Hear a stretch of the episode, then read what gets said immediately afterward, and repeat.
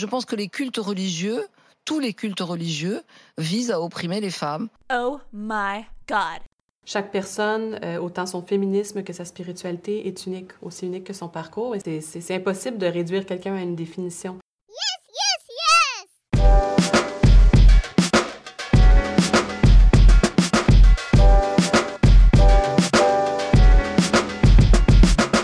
Dieu avec un E, le podcast féministe et croyant.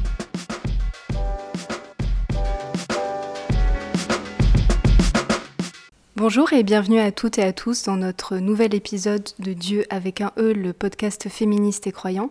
Aujourd'hui, nous recevons notre première invitée qui est Atika Trabelsi, cofondatrice de la Lab et qui a lancé à Ramadan dernier, donc Ramadan 2019, un projet intitulé Power Our Stories dont nous parlerons plus après. Alors bonjour Atika. Bonjour Alice. Alors Atika, euh, juste pour te présenter un peu plus, tu as quel âge et tu habites où? Alors pour ma part, j'ai 26 ans. J'habite euh, en Ile-de-France. Euh, j'ai grandi en Bourgogne. Voilà. Très bien. Et est-ce que tu peux nous parler un peu plus de ton parcours personnel? Alors, je pense qu'on va davantage parler du parcours militant. Je pense que ça peut être pas mal. Me concernant, j'ai commencé le militantisme à l'âge de 15 ans. D'abord dans un premier temps sur des questions d'éducation populaire. Parce que moi-même étant issue d'une famille, on va dire, un petit peu euh, défavorisée, entre guillemets, euh, j'étais convaincue que euh, les inégalités de classe étaient, étaient centrales et, celles qui étaient fondamentales. Qui... Puis à la suite de ça, donc pour le coup j'étais présidente d'une association qui s'appelait Solide Ascension. Dans la foulée, j'ai aussi pris conscience que effectivement l'argent était un peu au cœur de ça. Donc l'éducation populaire ça joue, mais si on n'a pas les finances c'est plus compliqué. Donc je me suis engagée dans tout ce qui était entrepreneuriat social et solidaire. J'ai été bénévole chez Make Sense, puis j'ai fait partie de, des 50 jeunes Français euh, euh, entrepreneurs sociaux avec Ticket for Change. Et en évoluant, en grandissant et notamment en arrivant à l'université, j'ai pris aussi conscience des, inégalités de genre, euh, de mon statut de femme et de ce que ça impliquait dans notre société. Et j'ai aussi découvert Kimberley, enfin Kimberley Crenshaw, du coup, et le concept d'intersectionnalité. Et ça m'a, on va dire, éclairé sur, euh, sur le mécanisme, euh, sur le fonctionnement des, des, inégalités et des discriminations au sein de nos sociétés. Et c'est là où je me suis davantage impliquée sur, sur les questions liées au féminisme euh, et à l'antiracisme.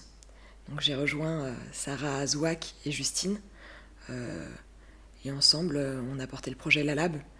Enfin, la Lab, c'est une association qui a pour but de faire entendre les voix plurielles des femmes musulmanes et de lutter contre les discriminations sexistes et racistes auxquelles elles font face en France. Et alors toi, d'un point de vue plus personnel, quel est, quel est pour comment tu dirais, comment tu expliquerais ton rapport à la foi?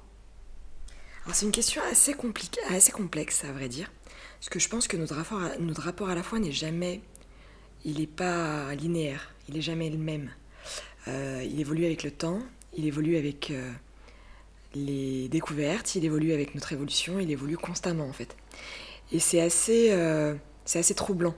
Donc je pense que c'est difficile de définir son rapport à la foi dans une globalité, mais davantage à un instant T.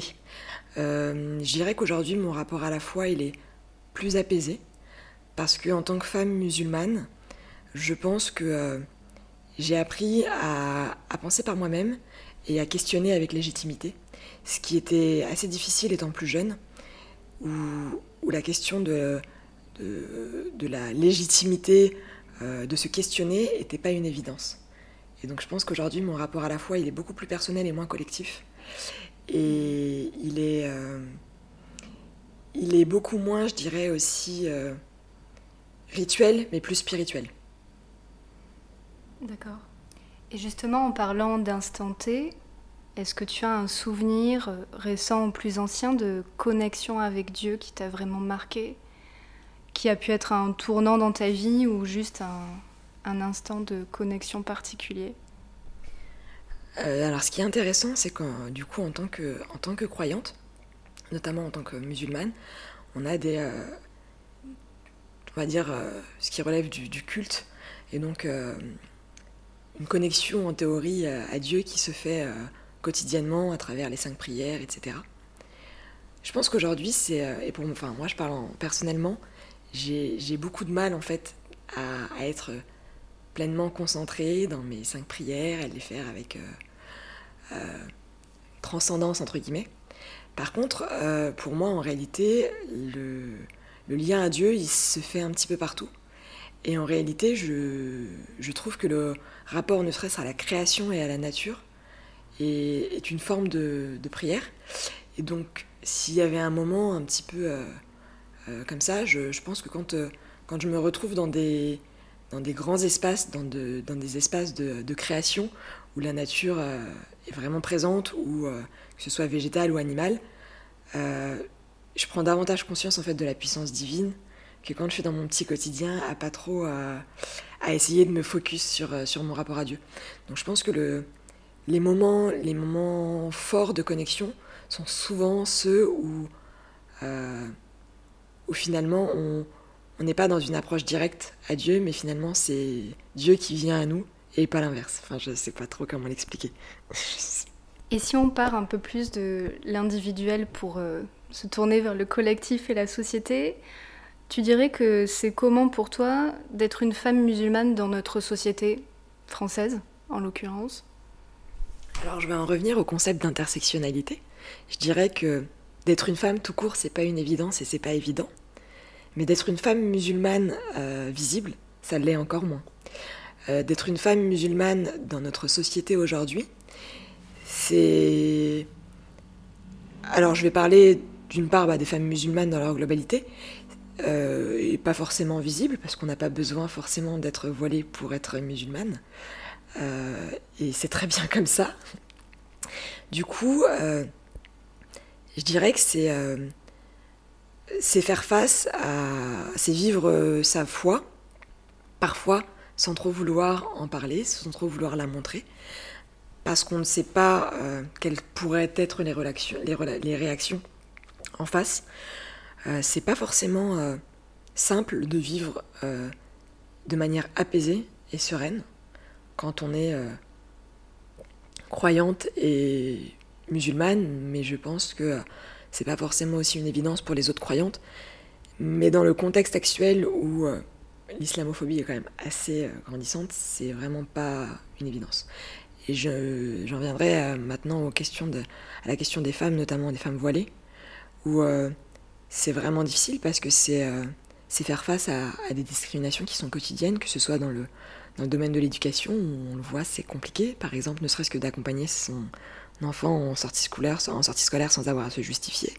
C'est compliqué de trouver un travail puisqu'aujourd'hui, euh, effectivement, on a un concept de laïcité qui existe et qui déjà euh, élimine un grand nombre de travail, un grand nombre de choix possibles, mais aussi on a, on va dire, un, un, mécanisme qui se met en place qui vise aussi à exclure les femmes musulmanes voilées de, de sphères professionnelles. Et puis, dans, voilà, dans, la, dans les domaines de la santé, c'est aussi beaucoup de, préjugés avec le syndrome méditerranéen, et puis j'en passe, etc. Donc c'est, c'est pas une évidence, mais je pense que c'est à nous aussi, en tant que femmes, de faire entendre nos voix et de faire valoir nos droits, de faire en sorte que nos dignités ne soient pas piétinées. Et est-ce qu'à un moment donné, tu t'es dit c'est tellement dur d'arriver euh, à être une femme musulmane dans notre société, dans le contexte actuel, que j'ai du mal à vivre ma foi? Est-ce que toi, ça t'a impacté dans ta foi au quotidien?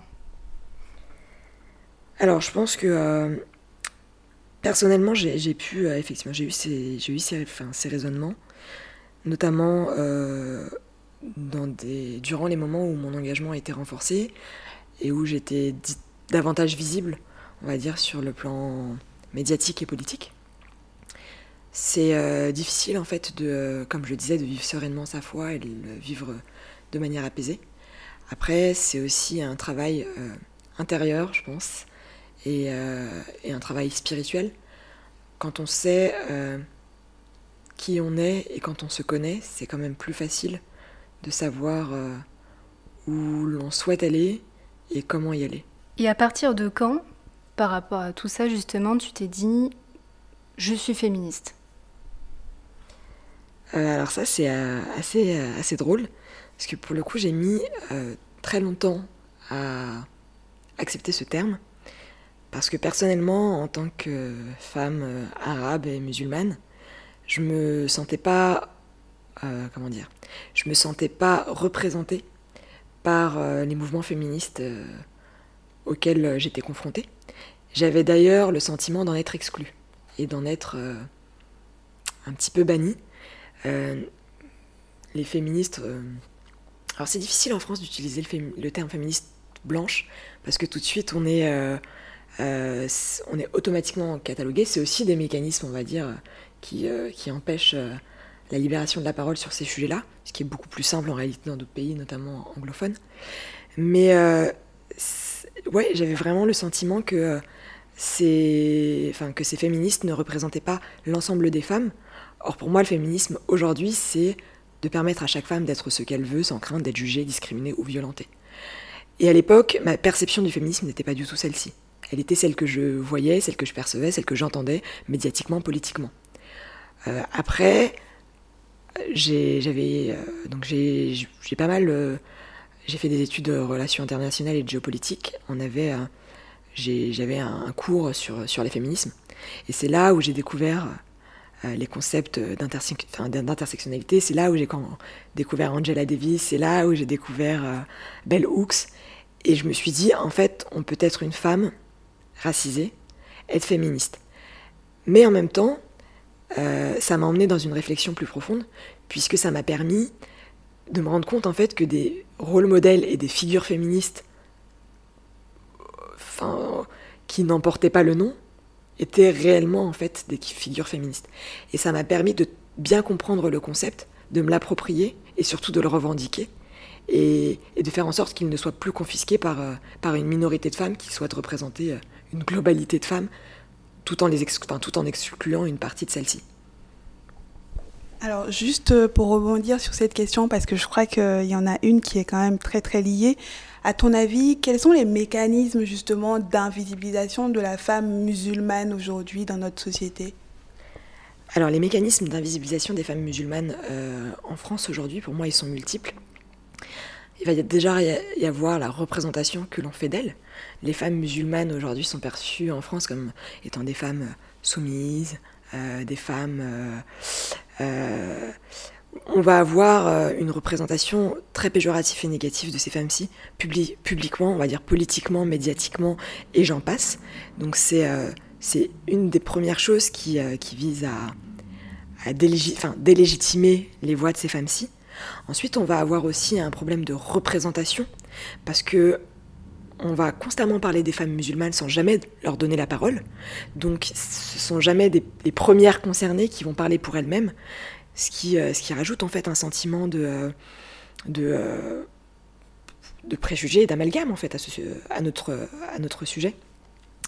Et puis, après, ces mécanismes, ils sont, comme je disais, pluriels, ils sont à la fois sociétals, hum, donc au sein de notre société, mais on les retrouve aussi en intracommunautaire au sein de notre communauté religieuse, où, une fois de plus, la parole des femmes musulmanes est confisquée, une fois de plus par les hommes notamment, euh, avec des institutions religieuses qui sont essentiellement masculines, et, euh, comment dire, des interprétations religieuses qui sont profondément misogynes et sexistes.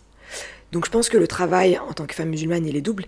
Il est à la fois de faire valoir nos nos voix, euh, les, faire, les faire entendre et faire valoir nos, droits au sein de la société en, en reprenant, disons, la parole et euh, en, rappelant que nous sommes là pour parler en notre propre nom et que dès lors que l'on souhaite parler des femmes musulmanes, eh bien donnez-leur donnez la parole et n'invitez pas, je, alors je pourrais donner des, super noms, hein, mais je ne le ferai pas, tous ceux qu'on invite généralement qui sont tous sauf des femmes et tout sauf musulmanes.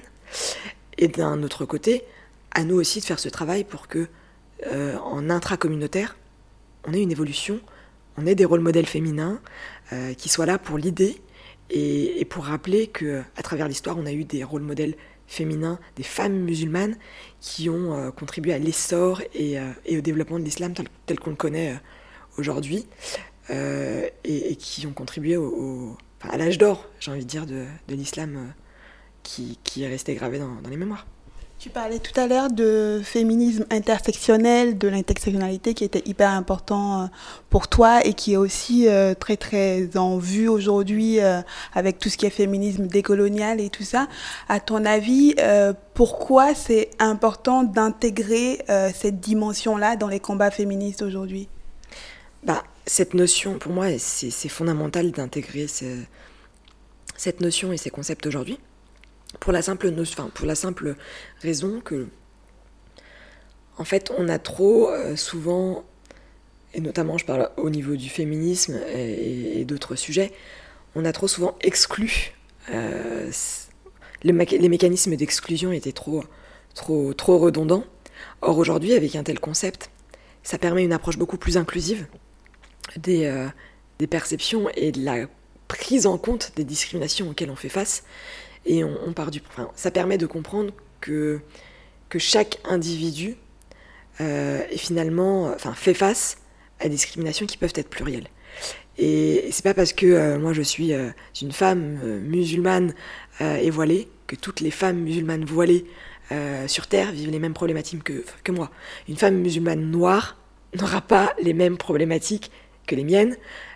on aura certainement des problématiques qui seront communes, mais on aura aussi des problématiques qui seront individuelles. Et, pour moi, ces concepts, ce concept-là, et je parle de l'intersectionnalité, mais ça, on pourrait parler de, de la parole concernée, on pourrait parler de, euh, non-mixité. Pour moi, c'est des outils. Euh, c'est des outils puissants qui permettent de ne laisser personne sur le, côté, euh, sur le côté de, et de prendre en compte les réalités de chacun et chacune. Et est-ce que tu crois qu'il est possible, dans le contexte français actuel, euh, de parvenir à une, intersectionnalité au sein même des féminismes religieux? Ou est-ce que pour toi, il y a encore beaucoup trop d'obstacles? Alors, euh, si j'ai bien compris la question, moi je pense que effectivement, le concept d'intersectionnalité tel qu'il existe aujourd'hui peut permettre euh, d'être euh, davantage inclusif.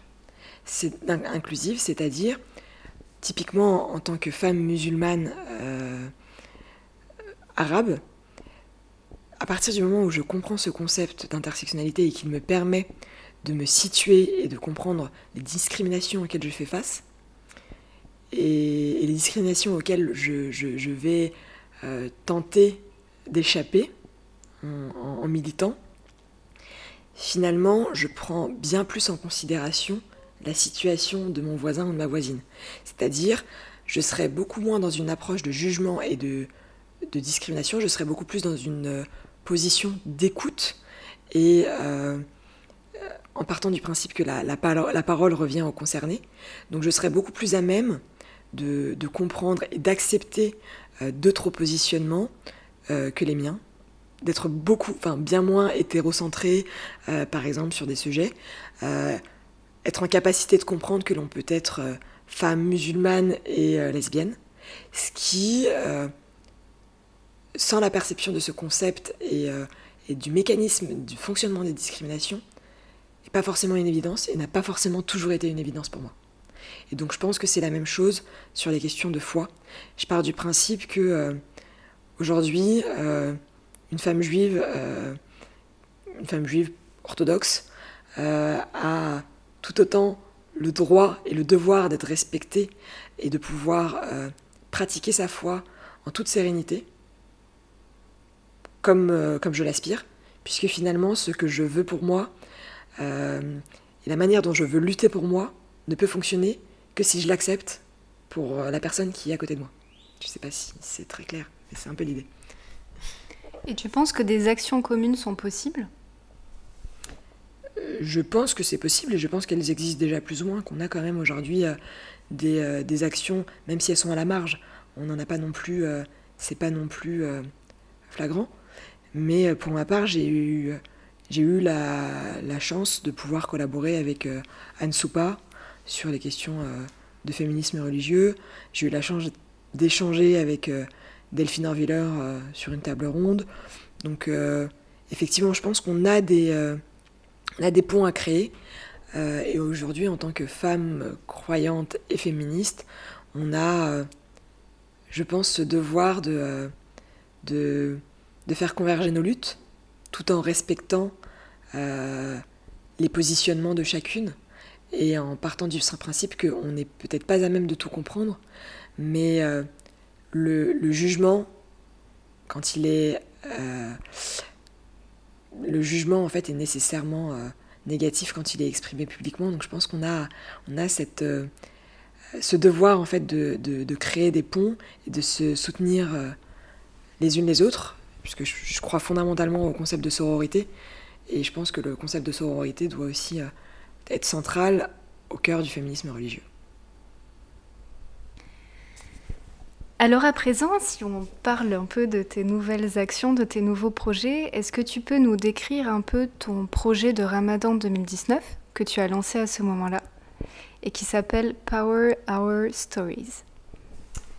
Alors effectivement, ce projet, j'ai envie de dire, c'est un projet qui, euh, qui est arrivé de manière un peu inattendue. C'est un projet que je, que je souhaitais mettre en place depuis un moment.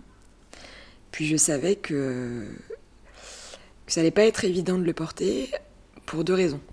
La première, c'était que de. Euh, en, venant en fait traiter de la question du sexisme et de la misogynie en intra-communautaire, j'allais donner euh, de quoi parler à tous les euh, islamophobes et autres qui me suivent sur les réseaux sociaux et qui passent leur temps à dire que les hommes musulmans sont de l'ensemble des hommes musulmans sont misogynes et, euh, profondément euh, violents ou autres. C'était la première chose. Donc c'était comment faire en sorte que ce que je dise, ce que j'allais dire, ne soit pas instrumentalisé à des fins islamophobes. Puis de l'autre côté, il y avait le côté de euh, comment venir et puis comme ça remettre en question euh, des, années d'éducation que j'ai pu recevoir. Euh, j'ai eu une éducation assez religieuse et euh, d'expliquer que effectivement on, avait une interprétation sexiste des, textes religieux, qu'on avait une invisibilisation des femmes et que il était temps pour nous femmes musulmanes de reprendre notre place. Donc je savais que ça allait déclencher aussi des débats houleux au sein de, de ma propre communauté religieuse et au sein de ma propre famille. Donc c'était pas une évidence. Et puis est arrivé ce jour, c'était un jour un peu spécifique, c'était exactement deux semaines avant le ramadan. C'était euh, un, jour assez important pour, euh, pour les musulmans et les musulmanes en France, puisque c'était la naissance, euh, c'était l'anniversaire du, prophète Mohammed. et du coup, plein de personnes écrivaient des, messages sur, les différents réseaux sociaux pour rendre hommage au prophète. Et euh, ça faisait déjà quelques, euh, quelques, quelques mois, semaines que je disais à mon, à mon conjoint que je voulais euh, écrire un livre sur, sur, sur les femmes musulmanes qui avaient marqué l'histoire et justement venir un peu questionner la raison pour laquelle ces femmes ont été oubliées et totalement invisibilisées. Et puis j'étais aussi un peu, on va dire, tiraillée à ce moment-là sur, sur mon rapport à ma foi. C'était un peu compliqué, je savais pas trop comment me positionner en tant que femme musulmane, je savais plus trop où j'en étais, etc. Et donc ce jour-là, euh, je me suis posée devant mon ordinateur. Ça a pris quelques heures, j'ai écrit, écrit, écrit un peu tout ce que j'avais euh, sur le cœur, sur, euh, sur ma perception de, de ma religion, sur mon positionnement en tant que femme musulmane, sur, mes, sur la question de la foi. Et puis, je me suis dit, ouais, ben, je vois que tout le monde rend hommage au prophète. Moi, j'ai envie de rendre hommage à toutes ces femmes qui ont, ont permis, en fait, après lui, euh, de faire en sorte que ben, l'islam soit ce, qu'il soit, et que euh, finalement, euh, que l'on puisse partir du principe que si ces femmes, elles ont existé, si ces femmes, elles ont tant contribué, eh bien, on pouvait leur mettre dans un contexte actuel, en questionnant et en se demandant, alors le titre de l'article c'était le suivant, c'était Que serait l'islam aujourd'hui si toutes ces femmes n'avaient pas été oubliées Et puis, j'ai voulu me mettre un peu la pression. Je me suis dit, bon, euh, en fait, une fois que tu as commencé à écrire cet article, il faut que tu t'engages et que tu ailles plus loin. Donc, je pars du principe que quand les choses sont annoncées publiquement, en fait, généralement, ben, c'est beaucoup plus facile d'aller au bout parce qu'il y a un engagement, on va dire, euh, euh, vis-à-vis aussi de, toutes les personnes qui, nous, qui te lisent. Donc j'ai annoncé en fait à la fin de cet article que tous les jours, je rendrai, durant le mois de Ramadan, je rendrai hommage à une femme qui euh, a contribué, euh, que ce soit politiquement, religieusement, économiquement, à l'essor et au développement de l'islam à travers l'histoire. Et donc là, on était à deux semaines, trois semaines avant le ramadan, et en fait, je n'avais encore rien. donc, euh, et puis j'ai posté l'article. L'article a bien pris, j'ai reçu beaucoup, beaucoup de, messages de femmes musulmanes dans la foulée, de femmes non musulmanes, qui euh, me disaient qu'elles avaient hâte de lire euh, ces, portraits. Et donc, euh, bah, dès le lendemain, je me suis activée, je suis allée à la bibliothèque, j'ai cherché des livres, j'ai rien trouvé sur le sujet. Je me suis dit, mince, j'ai commencé à chercher un petit peu les, 30 femmes que j'allais mettre en avant. Je savais qu'elles existaient, mais je ne savais pas par où commencer pour les trouver. Et en fait, bah, une des premières choses à faire, malheureusement, c'était de, quitter la langue française, qui, en fait, les seuls articles que je trouvais sur les femmes musulmanes euh, euh, en français, c'était vraiment pas les articles à mettre en avant. Donc j'ai commencé les sources euh, anglophones. Et j'ai commencé petit à petit à trouver, on va dire, la matière, la matière à mes articles. Donc j'ai commencé ce travail de, documentation. Donc je, travaille en parallèle, je suis, je suis responsable communication dans, un groupe. Donc je me levais plus tôt. Mon réveil sonnait une heure plus tôt pour, euh, pour euh, faire ces recherches-là. Et c'est comme ça que j'ai, euh, en fait, découvert, et vraiment ça a été, ça a été un mois, je pense, assez fabuleux. Bah, deux mois assez fabuleux entre le ramadan et ce temps-ci. Parce que, comme je le disais, ça, a vraiment été un mois qui m'a permis de, de, de, de m'apaiser, on va dire, spirituellement. Et en fait, de, me préparer, me créer un argumentaire pour, euh, pour le projet à venir. Et c'était vraiment incroyable. Et, en fait, euh, là, j'ai enfin, présenté 30 femmes, mais j'aurais pu en présenter 100, euh, voire plus. quoi. Est-ce que tu peux nous donner des exemples de femmes, justement? Oui, bien sûr. Moi, celle qui m'a le plus marquée, et pour le coup, elle est très connue des musulmans, mais ce qui est assez fascinant, c'est qu'elle est souvent abordée comme étant la femme du prophète et jamais comme étant en fait euh, pour moi ça a été euh, la pierre angulaire qui a permis au prophète de devenir ce qu'il a été et pas l'inverse. Euh, bah du coup je parle de Khadija qui était l'épouse du prophète qui était bien plus bien plus âgée que lui qui était sa qui était sa patronne et qui en fait pour moi Khadija ça a été la mécène de l'islam. C'est celle qui a permis de financer l'islam. Le prophète n'avait pas un sou en poche il avait rien. Et c'est elle qui a contribué à financer quand il y avait des persécutions, quand il y avait des embargos. C'est elle qui a qui l'a soutenu émotionnellement et spirituellement quand il a eu les révélations et qu'en fait il avait le sentiment de devenir fou euh, et qu'il euh, n'acceptait pas indirectement les, révélations. Donc c'est une femme qui a été vraiment centrale et que l'on ramène toujours en fait à, au statut de femme d'eux, ce qui est problématique pour moi. Et donc j'ai vraiment et pourtant, enfin, c'est une femme dont, j'entends l'histoire depuis que je suis toute petite. Mais euh, j'ai vraiment appris à la, à la voir d'un autre œil. Je pourrais aussi vous parler de euh, Umuaraka. c'est euh, une des femmes qui a été nommée comme étant euh, imam, mais par le prophète lui-même. Donc aujourd'hui, quand on parle du principe que l'imama féminin n'est pas envisageable, je, me dis, mais comment finalement euh, à Médine, euh, à l'époque médinoise, on a pu nommer une femme pour euh, diriger une communauté de croyants et de croyantes, et qu'aujourd'hui, c'est totalement impossible, ne serait-ce que d'aborder le sujet.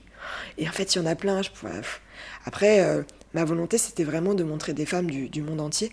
J'avais pas envie, une fois de plus, que ce soit essentiellement des femmes arabes.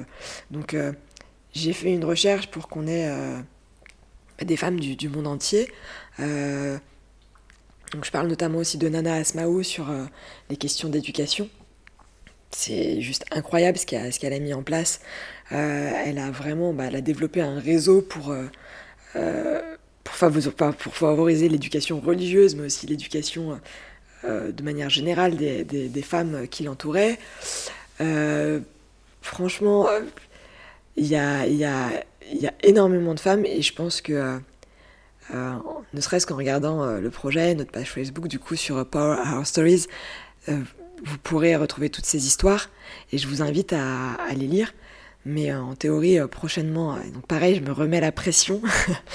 On devrait avoir un petit livre qui va sortir et, avec justement la présentation d'un certain nombre de femmes et, un livre qui se voudra aussi beaucoup plus analytique et critique sur les questions de sexisme en, intracommunautaire euh, au sein de ma confession et euh, sur, euh, sur tous ces mécanismes qui, qui, sont mis en place et qui, qui nous empêchent, de, en tant que femmes musulmanes, de nous sentir profondément épanouies.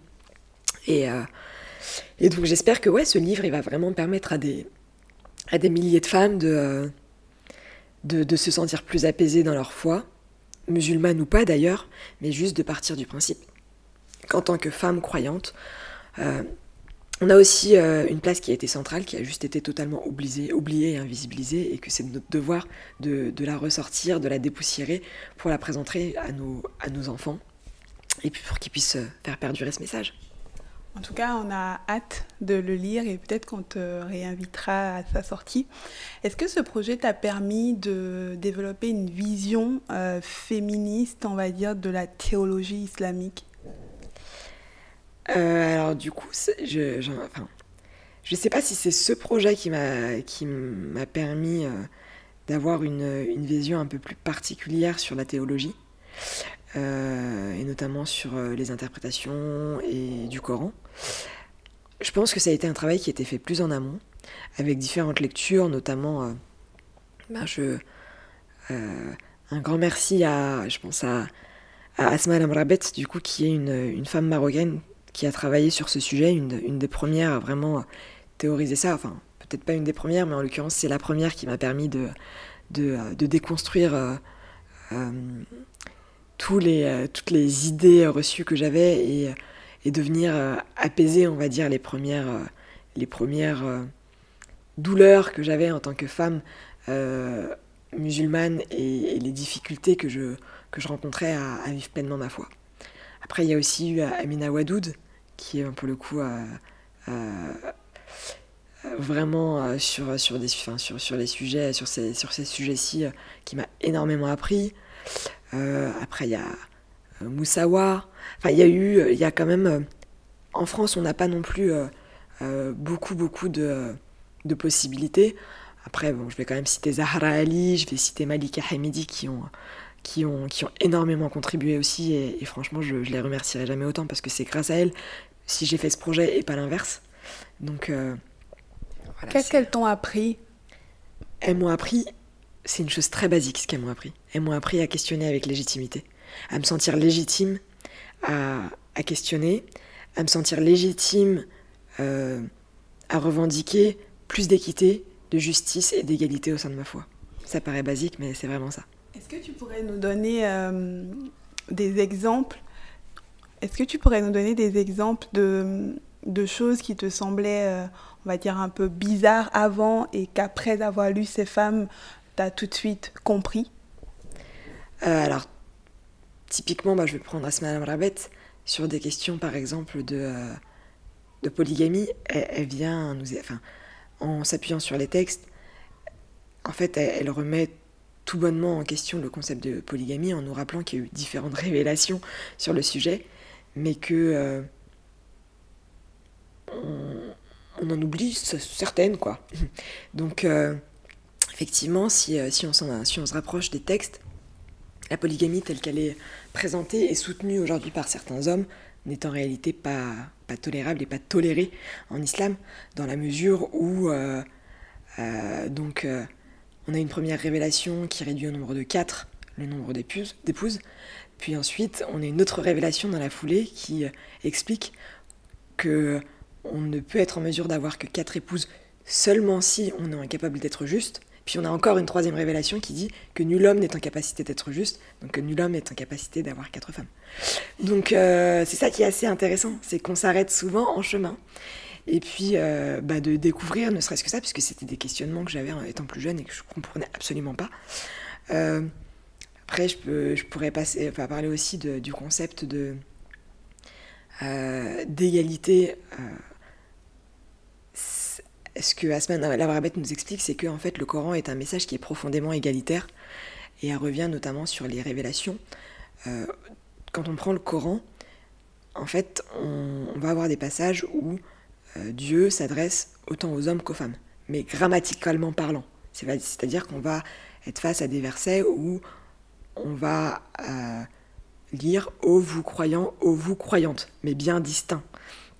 Donc, à partir du moment où dans le message divin, on prend la peine et le temps de s'adresser aux deux genres, c'est qu'en fait, nécessairement, on prend aussi en compte la pluralité, euh, la pluralité euh, des, genres, et, on, part du principe que les droits euh, des deux doivent être respectés et qu'une égalité doit, doit être aussi instaurée.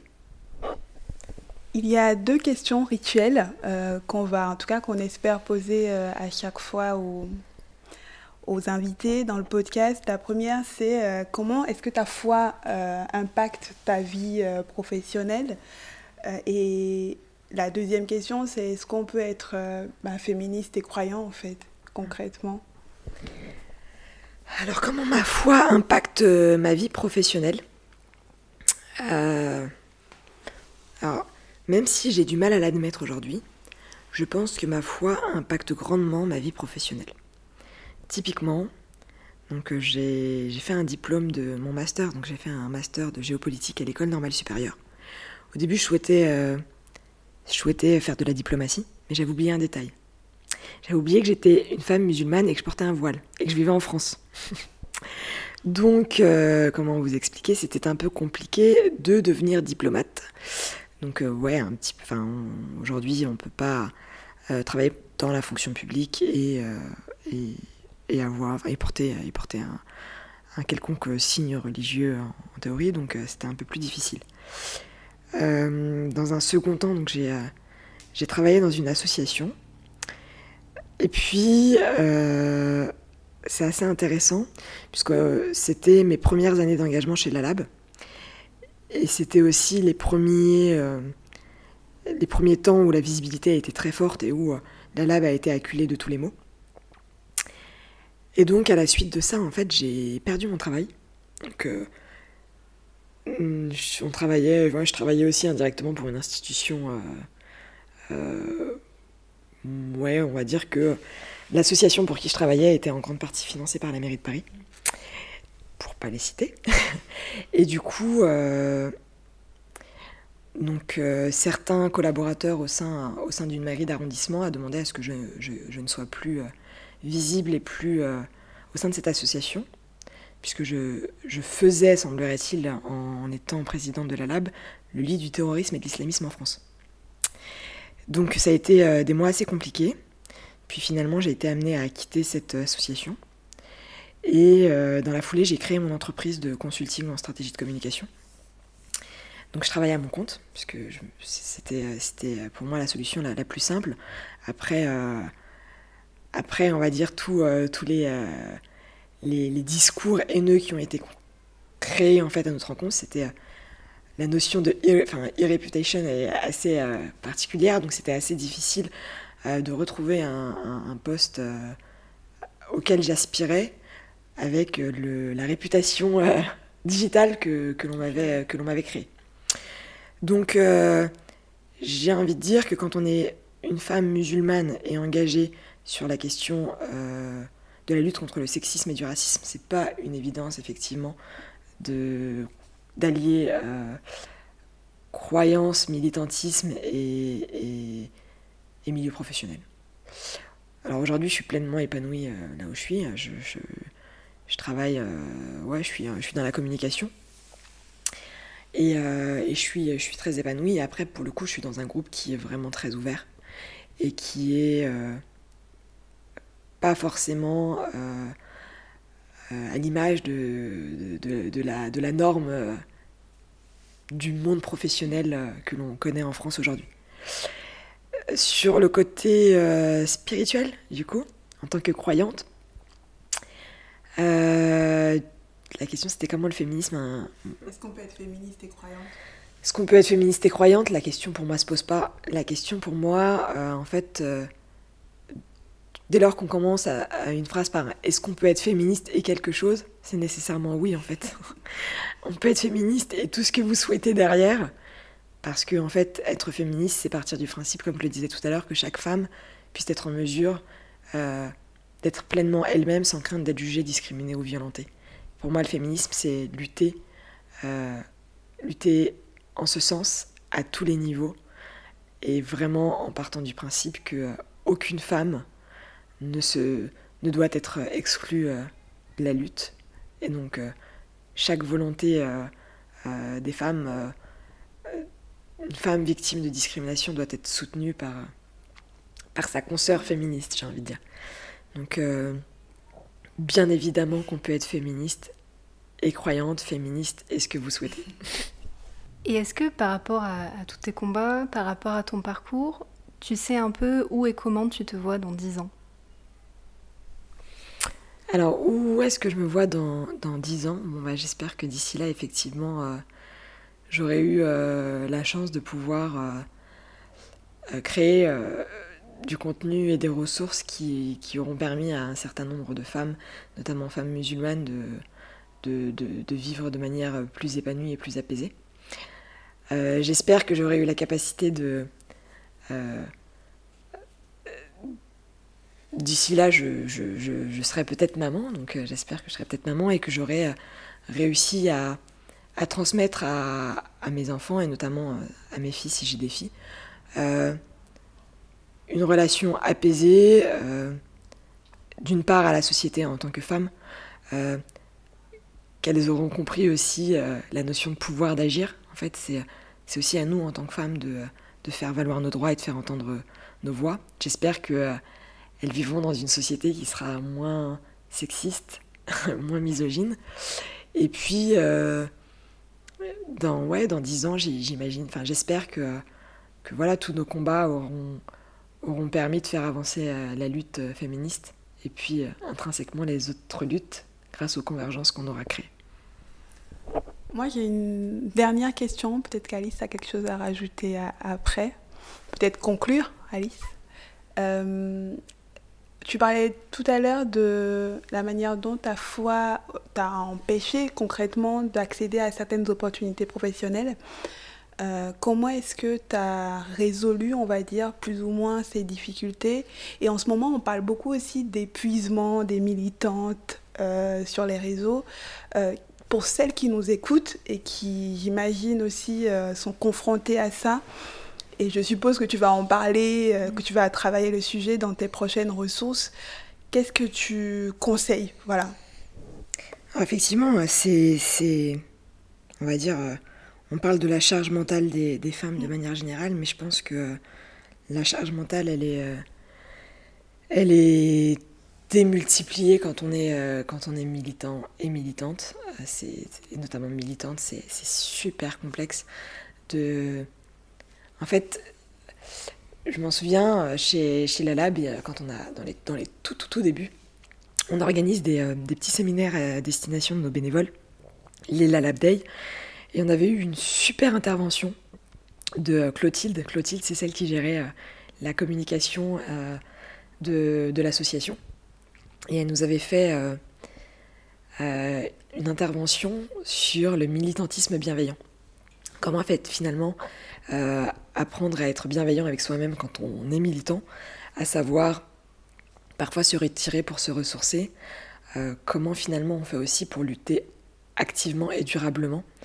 Parce que si on veut militer sur le long terme, si on veut que les choses évoluent, il faut aussi savoir prendre soin de soi, s'écouter euh, pour pouvoir avancer et, obtenir des résultats.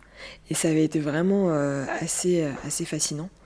Après, pour ma part, c'est vrai que je suis plus dans la même forme de militantisme. Je suis dans un militantisme qui est aussi euh, euh, plus personnel et plus intérieur. Je ressens un peu moins ce besoin de, euh, de le faire publiquement comme je l'avais fait avant et, euh, et, et ce besoin de, euh, de me faire entendre partout où je vais. Aujourd'hui, j'ai envie de le faire de manière un peu plus. euh, comment dire Un peu plus euh, personnelle, en faisant en sorte que les, revendications et les projets que je vais porter vont d'abord m'apporter intérieurement et, non me, me- me détruire. Ce sera nécessairement des projets qui me renforceront plutôt que des projets qui me pèseront avec le temps, ce qui n'est pas une évidence. Parce que quand on est militant, on est souvent en fait... euh, euh, on nous impose souvent un agenda politique qui crée des frustrations et des violences, même si euh, c'est essentiel de se positionner. Mais malheureusement, on prend pas, on prend pas finalement le temps de, de savoir ce qui est bon pour nous et ce que l'on souhaite partager. Donc pour le coup, aujourd'hui, je suis beaucoup plus, on va dire, moins contrainte par le temps. Je préfère faire des choses qui m'apportent, dans un premier temps, intérieurement et me permettent de me sentir mieux, pour ensuite apporter quelque chose aux autres. Parce que tant que tu es pas apaisé et tant que tu es pas ancré en toi-même, tu peux pas, tu peux pas espérer un changement profond, de la- apporter un changement profond de la société si déjà tu t'es pas profondément ancré. Enfin, je sais pas, c'est, c'est un peu mon, mon- ma pensée euh, actuellement. Et c'est surtout que ouais, j'ai aussi envie euh, de, de vraiment euh, me, me sentir euh, centrée en, en moi-même, me sentir apaisée sur tous les niveaux. Et puis partir du principe que euh, la réponse, ça se trouve pas ailleurs qu'en moi-même. Donc euh, voilà. Merci beaucoup. Merci beaucoup Atika Trabelsi, merci pour ton partage, merci pour ton courage. N'oubliez pas d'aller voir la page Facebook du projet Power Powerhouse Stories avec mon super accent anglais. voilà et à bientôt.